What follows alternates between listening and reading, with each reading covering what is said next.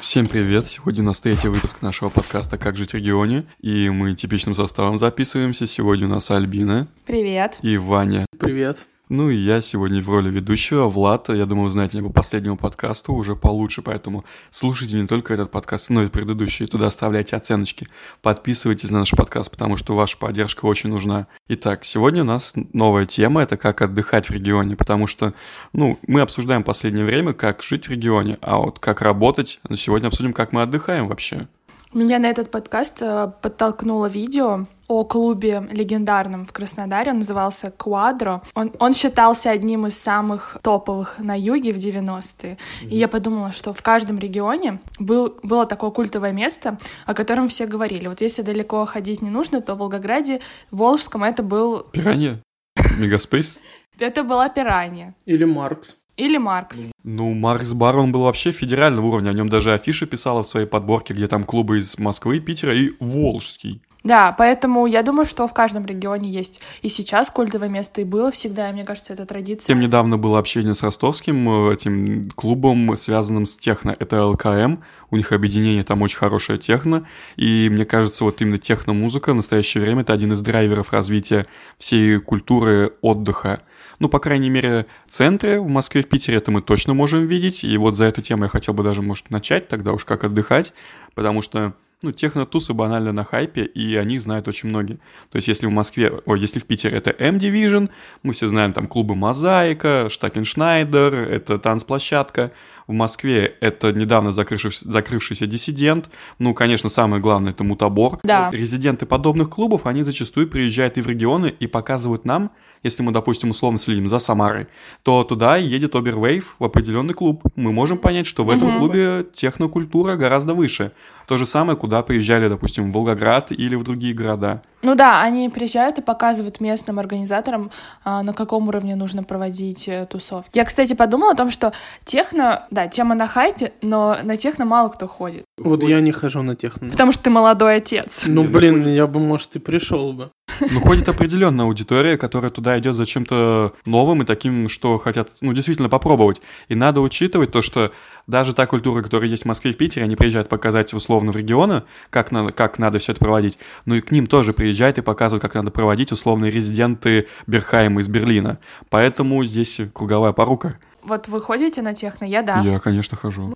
Мы с Владом ходили прош... ну, вот этим летом, наверное, на все тусовки, которые только можно могли быть у нас, и это в основном всегда было техно. Ну и техно не только э, на хайп, хайп техно начался году 14-15, вот как раз в 15 я начал и не только слушать, но и ходить.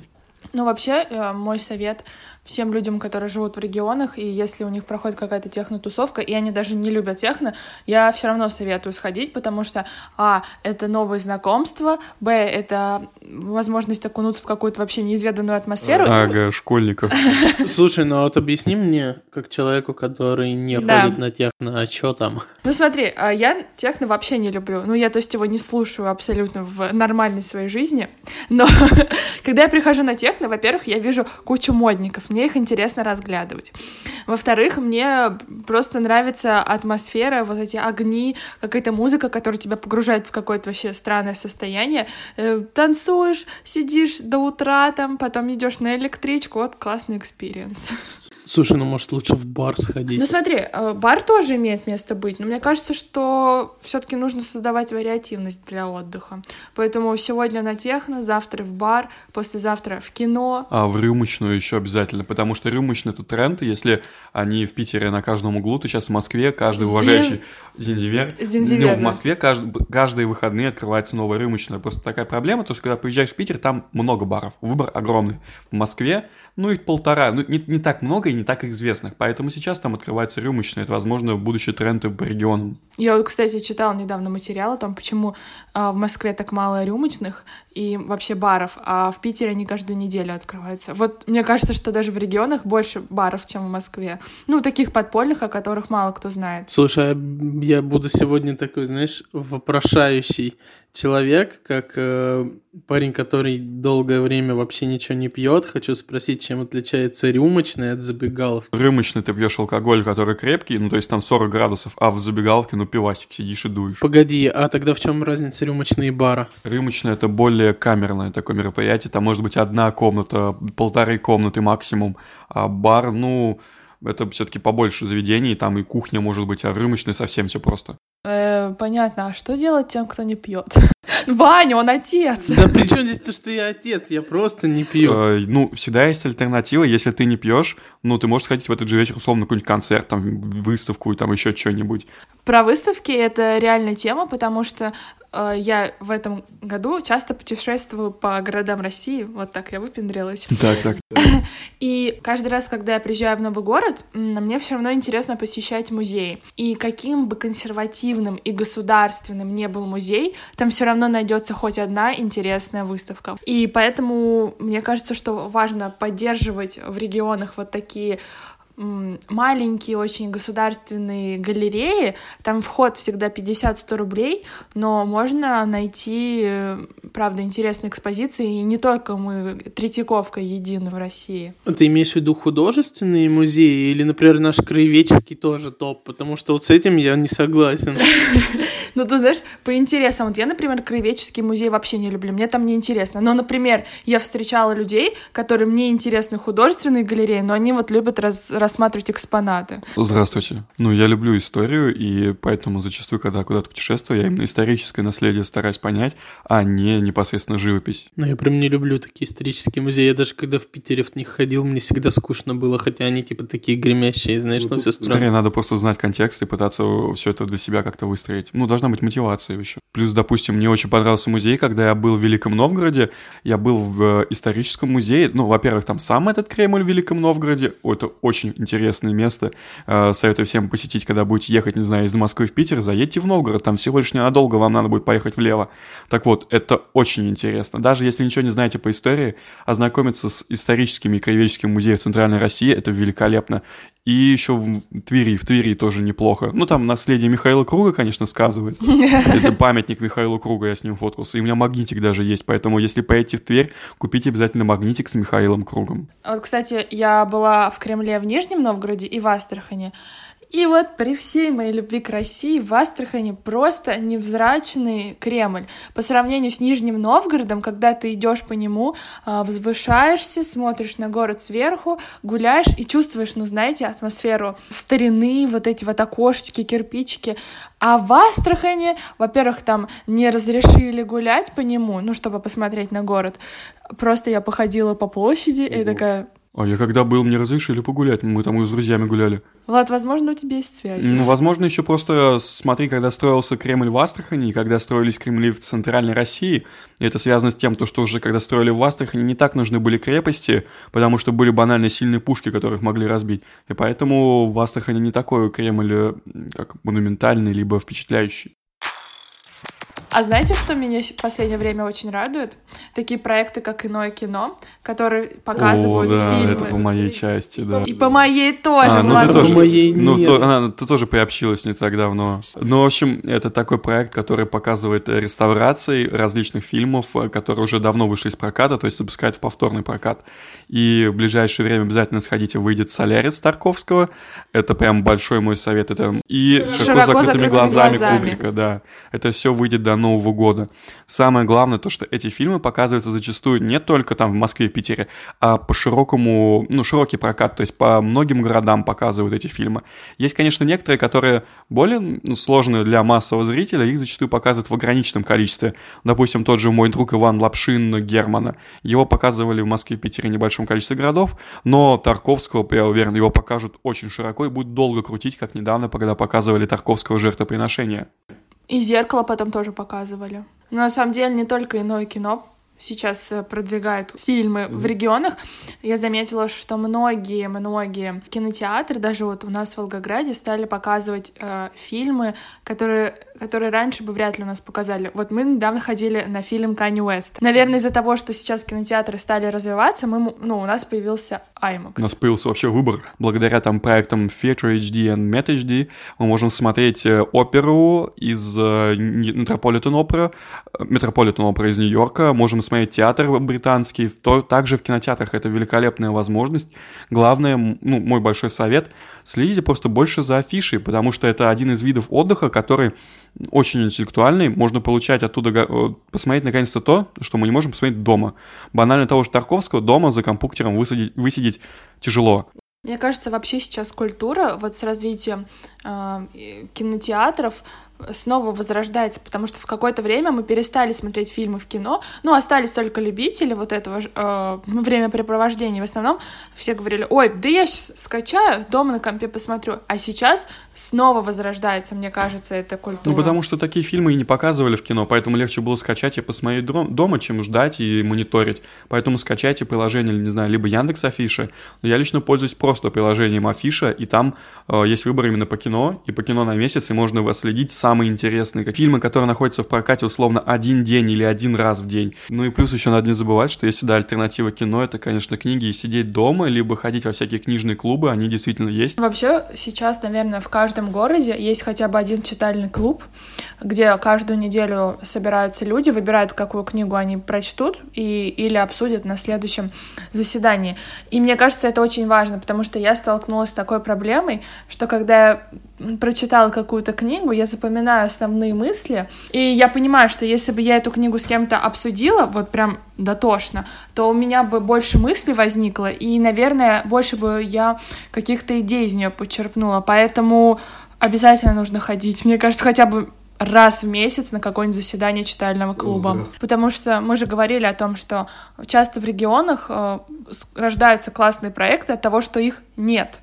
И если у вас в городе нет читального клуба, никто вам не мешает собраться в какой-нибудь кофейне своими, своей компании и обсудить, не знаю, кни- книгу Харари. Но это гораздо проще, чем кажется, да, не знаю, запустить рекламу, там, таргет, либо немножко попушить какие-нибудь специальные посты в местных этих сообществах и сформируйте небольшой комьюнити. И самое главное, что для подобной активности не нужно большое комьюнити, оно нужно, наоборот, качественное. Тех людей, которые действительно замотивированы читать, не знаю, вместе с вами или обсуждать вместе с вами. Или можно прийти к какой-нибудь уютной кофейне и предложить на базе этой кофейни создать читальный клуб. О, вот это абсолютно классная инициатива. Давайте так сделаем. У меня было с кинопоказами, когда, типа, ну, есть кофейня, я могу рассказать о кино, а почему бы у вас не посмотреть это кино, а потом не обсудить его вместе с теми. И это комьюнити этих людей сформировалось, и они ходили из раза в раз, и в то же время было интересно наблюдать за тем, как у них развиваются мысли, связанные с кино, и эти мысли со временем трансформируются во что-то более серьезное.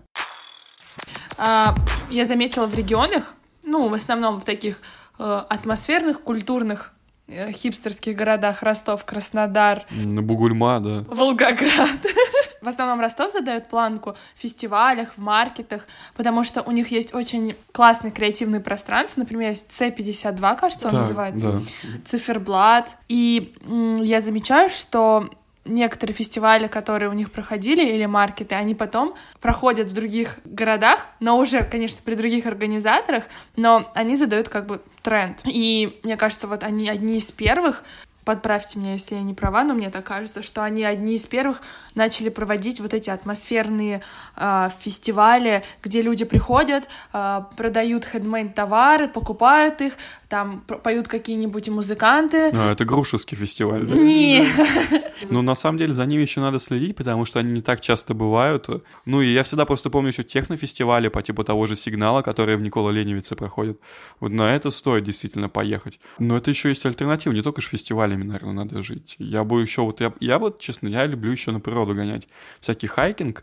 У меня, конечно, проблемы со спиной, я далеко не уйду, но хайкинг я люблю. Условно, ну ладно, русский, вот чисто русский хайкинг, это поехать в лес с шашлычками. Ну, за шашлычками, там, пожарить что-то. Вот это я обожаю. Ну смотри, это сейчас имеет место быть, если вы, конечно, убираете за собой мусор. А, ну Zero Waste, там, экать, все. Нет, Френдли. меня даже в детстве это всегда бесило, когда мы приезжали с родителями на природу, и я видела, что только что уехала машина, А там бутылки пластик. Они оставили бутылки, какие-то ветки, они просто даже еду не убрали. Но, блин, если ты приезжаешь на шашлыки на, чё- на чистую зеленую травку, то будь добр, оставь ее. На Западе подобное поведение сейчас называется leave no trace, то есть мы оставляем природу точно в таком же состоянии, как она была до нас. Я на самом деле бы не называла это никак, это просто, знаете, ну, воспитание. То да, есть, если... хороший тон.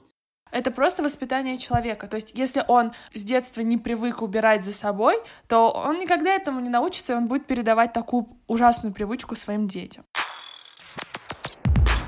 Короче, на самом деле, немного неубедительно вот выглядит весь этот список всего, чего мы перечислили, потому что, ну, в основном это все гипотетически. И если взять э, какой-то конкретный город, то окажется, что где-то нет независимого книжного, где-то не показывают годное кино, где-то не проходят фестивали, а где-то природу уже загадили настолько, что туда не выехать.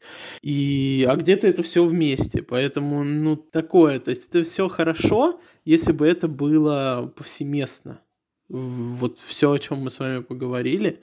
Но, к сожалению, мне кажется, что это не везде имеет место быть. И вот, ну, мы же сами часто приводим в пример сейчас э, какие-то места, какие-то проекты, которые существуют в Москве и Питере, но не в регионах. Ну, они зачастую там появляются, а потом постепенно распространяются, либо копируются регионалами. В условном каком-нибудь Усть-Бургузине, конечно, нет, потому что там полтора Анона живет. Но если город зачастую там 300 тысяч человек, у него уже могут появиться... Самое главное, у него есть потребность в подобных проектах, и люди туда действительно будут ходить. Я согласна с Владом. Вот, например, я была э, весной в Сызрани проездом. это явно не туристическое место. И это ультра маленький город в Самарской области. И когда мы туда приехали, у нас должен был быть весь день. И мы подумали, хм, чем там заняться? Явно там не проходил в этот день никаких фестивалей, на природу невозможно было съездить. Но там был один кинотеатр, это уже хорошо. Реально, просто мы, наверное, смотрим на Москву и ориентируемся на потребности москвичей. То есть мы думаем, что у нас тоже должно быть 150 независимых книжных, каждый день какие-то техновечеринки и так далее. Но мы должны понимать, в каких рамках мы живем. То есть если ты живешь в Сызрани, ты не можешь рассчитывать на то, что у тебя каждый день какие-то развлечения. Но ты же можешь их создать сам. Либо хотя бы просто поискать нормально. А вот смотрите, давайте углубимся немножко в проблему, потому что ну, для многих это проблема. Мы существуем и живем сейчас в Волгограде. Это все-таки город-миллионник. Да, это провинция, но это город-миллионник. Но если мы отъедем там буквально 50 километров от Волгограда в какой-нибудь Дубов, то там ничего не будет. Даже кинотеатра. Но там хотя бы будет интернет. Если у тебя есть интернет и прямые руки, ты уже можешь очень много всего сделать. Ты можешь нагуглить эти фильмы, книги, заказать себе с доставкой что-то. Ты можешь смотреть постановки разных спектаклей. У меня есть друг один, он ездил недавно в экспедицию, он, занимал, ну, он занимается археологией. Они очень копали где-то в Оренбурге, в небольшом городке. Так вот, смысл в том, то, что он полгода жил в большом удалении, и мало того, что ну, далеко от агломерации, у него был интернет, и он все это мог находить. И он действительно мне потом писал, типа, Влад, а что ты думаешь об этом фильме? А вот об этом. Он, блин, больше меня мог найти. То есть после работы он приходил домой, и благодаря интернету по моим рукам находил очень много всего. А что, если ты не хочешь сочевать дома? Ну, то есть, э, окей, я могу нагуглить, я могу найти фильм, посмотреть его, поиграть в какую-нибудь игру или почитать книгу, это все хорошо. Но если я, например, живу в маленьком населенном пункте, даже не городе, а, возможно, поселке, то сходить мне, кроме как за гаражи, типа, некуда. Знаешь, э, мне всегда казалось, что люди, а, если хотят, они найдут возможность. Я понимаю, как это звучит, знаешь, мотивационный коуч. Тони Робинсон. Да-да-да-да-да. Но, блин, все равно можно найти хоть какие-то способы развлечься и не умереть от тоски. Ну, сиди в чатике там в скайпе общайся, или где там сейчас молодые общаются? В ТикТоке. А, я думаю, что все-таки хоть одно адекватное место в каждом городе можно найти. Ну, понятно, есть там какая-то вечная мерзлота где-то где-то там. Ну, кстати, она не так далеко. Да. Все равно человек адаптируется под те а, обстоятельства, в которые он попадает, и он учится в них жить. Я вот всегда вспоминаю, когда в 2009 году, там, в 2008 у меня был интернет, я столько друзей, всяких интересных людей нашел, с ними общался, и самое главное, перебороть себе банальный страх э, им написать, потому что зачастую, когда ты пишешь человеку по делу, по какому-то определенному делу, люди тебе легко ответят, и ты создашь это комьюнити вокруг себя. Но такое, кстати, случается, когда, знаете, все плохо, и люди ищут э, способ, как сделать себя немножко счастливее. Вот, например, я смотрела фильм «Рейв э, в, в Иране». В Иране, да. Да, отличный фильм, кстати. И там люди в максимально закрытой стране, где за то, что они просто слушают музыку, сажают в тюрьму, все равно э, устраивали крутые вечеринки, где они отрывались, веселились и вели, кстати, себя прилично. Поэтому мне кажется, все равно даже в самых самых провинциальных городах есть такие энтузиасты. Ищущий да обрящет, хоть что-то такое сказать. Я вроде вкинул эту тему такую отрицающую, а сейчас, пока мы это обсуждали, понял, что обычно в городах и селах, э, где нет ну, каких-то заведений таких, да, или, не знаю, тусовок, э, люди часто занимаются активным отдыхом. Ну, то есть те, кто не хочет спиваться, типа, они находят все развлечения, там, какие-нибудь тур-клубы или что-то подобное. Скалодромы, а, спортивное ориентирование. Да, даже нет, просто в лес ходят. Ну да, мне кажется, есть даже какой-то, может быть, в психологии какой-нибудь эффект сопротивления или что-то такое. Я про то, что если человек поставлен в такие условия, где он не может развиваться, он все равно а, вопреки это делает. На этой веселой ноте тогда мы будем заканчивать. И, ребята, в общем, нужны ваши подписки, оценки. У нас только 5 оценок, 5 э, из 5 на iTunes. В общем, поставьте еще, нам надо, чтобы было их миллион пятьдесят. И оставляйте комментарии, нам интересны ваши идеи, ваши темы для подкастов, если они у вас есть. В общем, спасибо большое. Мы сегодня собрались. Альбина. У нас сегодня был такой подкаст э, рассуждающий. Да, с одной стороны, они нужны, такие подкасты. Зато в следующем, я уверен, с другой стороны, мы поговорим о чем-то конкретном и о ком-то конкретном. Я, кстати, хочу анонсировать э, следующий выпуск. Он будет о том, как журналисту развиваться в регионе, сотрудничать со, со столицей, сидя у себя где-нибудь в Биробиджане, э, в кофейне и писать тексты. Он будет частично обо мне, Ване. Ваня. Да. Живи. И Ксюше. Ксюша Питерской. Кто это? Это вы узнаете в следующем выпуске. В общем, а я тогда с вами прощаюсь. На сегодня хватит с Пока. Ну, ну ладно, все, пока-пока. Пока. -пока. пока.